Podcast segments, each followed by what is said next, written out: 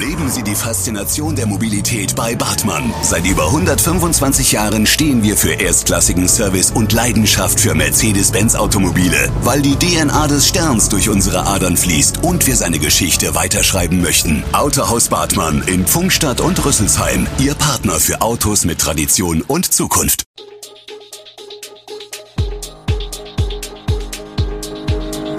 Gude, unser morgendliches News Update. Das Wichtigste aus Südhessen für Sie im Überblick. Guten Morgen aus Darmstadt an diesem 27. Dezember. Im Kreis Groß-Gerau wird auch Wochenends geimpft, so ist die Geschlechterquote in Darmstadt und Ziel von 30 Millionen Impfungen erreicht. Das und mehr hören Sie heute im Podcast.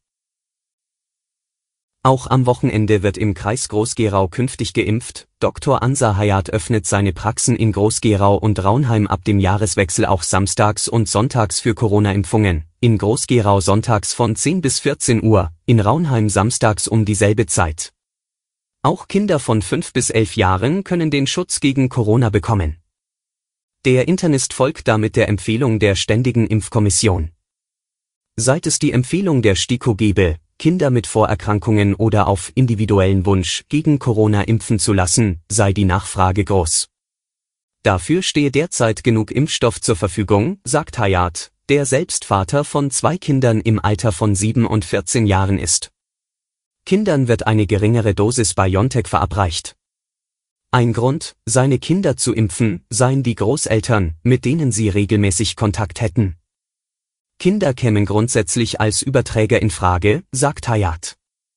Meine Kinder haben das gut vertragen, versichert der Facharzt. Im Kreis Bergstraße wurden bislang vier Fälle der hochansteckenden Omikron-Variante des Coronavirus bestätigt. Das teilte der Kreis bereits am Freitag in seinem wöchentlichen Lagebericht mit. In der vergangenen Woche wurden somit zwei weitere Fälle der ursprünglich in Südafrika festgestellten Variante eindeutig durch ein Labor bestätigt.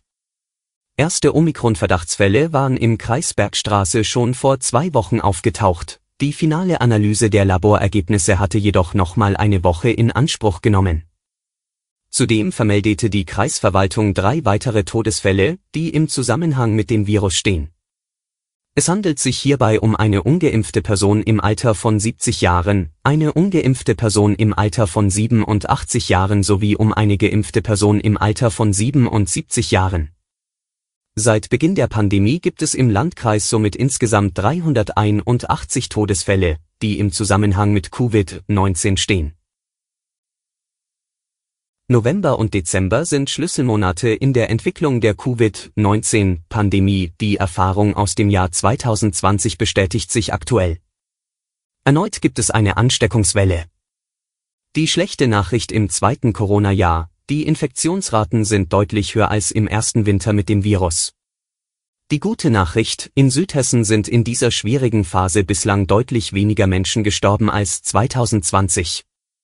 Der Grund dafür liegt auf der Hand. Ende 2020 war noch niemand gegen Corona geimpft. Ende 2021 sind es knapp 70 Prozent der Menschen in der Region. Schwere Krankheitsverläufe haben nach wie vor zum weit überwiegenden Anteil ungeimpfte Personen. Insgesamt 52 Frauen und Männer lagen am Tag vor Heiligabend mit Covid-19 auf den Intensivstationen der Kliniken in den südhessischen Landkreisen und Darmstadt. 32 von ihnen wurden künstlich beatmet. Hessenweit sind derzeit nach Angaben der Landesregierung zwei Drittel der Patienten auf den Intensivstationen ohne Impfschutz. Wir blicken nach Darmstadt. Aufsichtsräte sind wichtige Gremien. Die Mitglieder schauen der Geschäftsführung auf die Finger, sind in Vergütungsfragen eingebunden und prüfen die Jahresabschlüsse.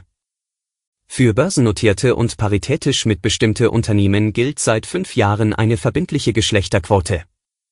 Doch wie sieht es bei den wichtigsten Gesellschaften mit städtischer Beteiligung aus, und wie ist es um die Zusammensetzung der Aufsichtsräte bestellt? Darüber gibt der HEAG Beteiligungsbericht detailliert Auskunft. Der Bericht widmet sich in einem eigenen, wenngleich sehr kurzen Kapitel, auch um die Beteiligung von Frauen auf Geschäftsleitungsebene. Dabei fällt auf, dass es dabei um die Parität schlechter bestellt ist als in den Kontrollgremien, von den 190 Geschäftsleitungspositionen des Jahres waren, Stand 2020, 22,1 Prozent durch Frauen besetzt. Etwas besser ist es in den Aufsichtsräten, 31,3 Prozent der Gesellschaften mit städtischer Beteiligung sind weiblich geprägt, unter den Belegschaften insgesamt herrscht annähernd pari pari, 47,5 zu 52,5 Prozent. Die Polizei in Hessen hat sich auf mögliche Montagsspaziergänge von Gegnern der Corona-Maßnahmen an diesem Montag eingestellt. In Nordhessen sind diverse Veranstaltungen angekündigt, darunter auch in Kassel, sagte ein Sprecher der Polizei in Kassel am Sonntag. Auch in Frankfurt, Fulda, Gießen, Darmstadt und Offenbach lagen Sprechern zufolge Hinweise zu geplanten Protesten vor. Es gebe im Internet diverse Aufrufe, sagte etwa ein Sprecher der Offenbacher Polizei. Ob die Veranstaltungen tatsächlich stattfinden, sei noch unklar.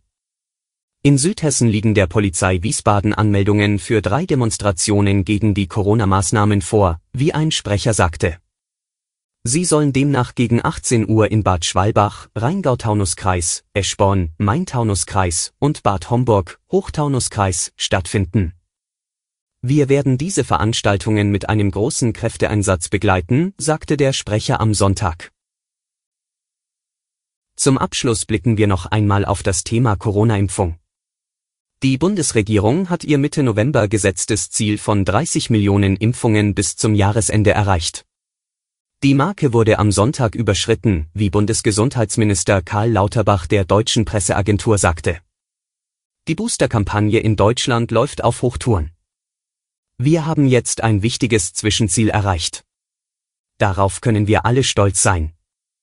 Zuvor hatte die Bild-Zeitung berichtet, dass das Ziel erreicht worden sei. Der SPD-Politiker dankte allen, die dazu beigetragen haben, insbesondere den Ärztinnen und Ärzten, aber auch denjenigen, die sich haben impfen lassen. Sie haben damit sich selbst und der Gesellschaft einen großen Dienst erwiesen, sagte Lauterbach. Alle Infos zu diesen Themen und noch viel mehr finden Sie stets aktuell auf echo-online.de.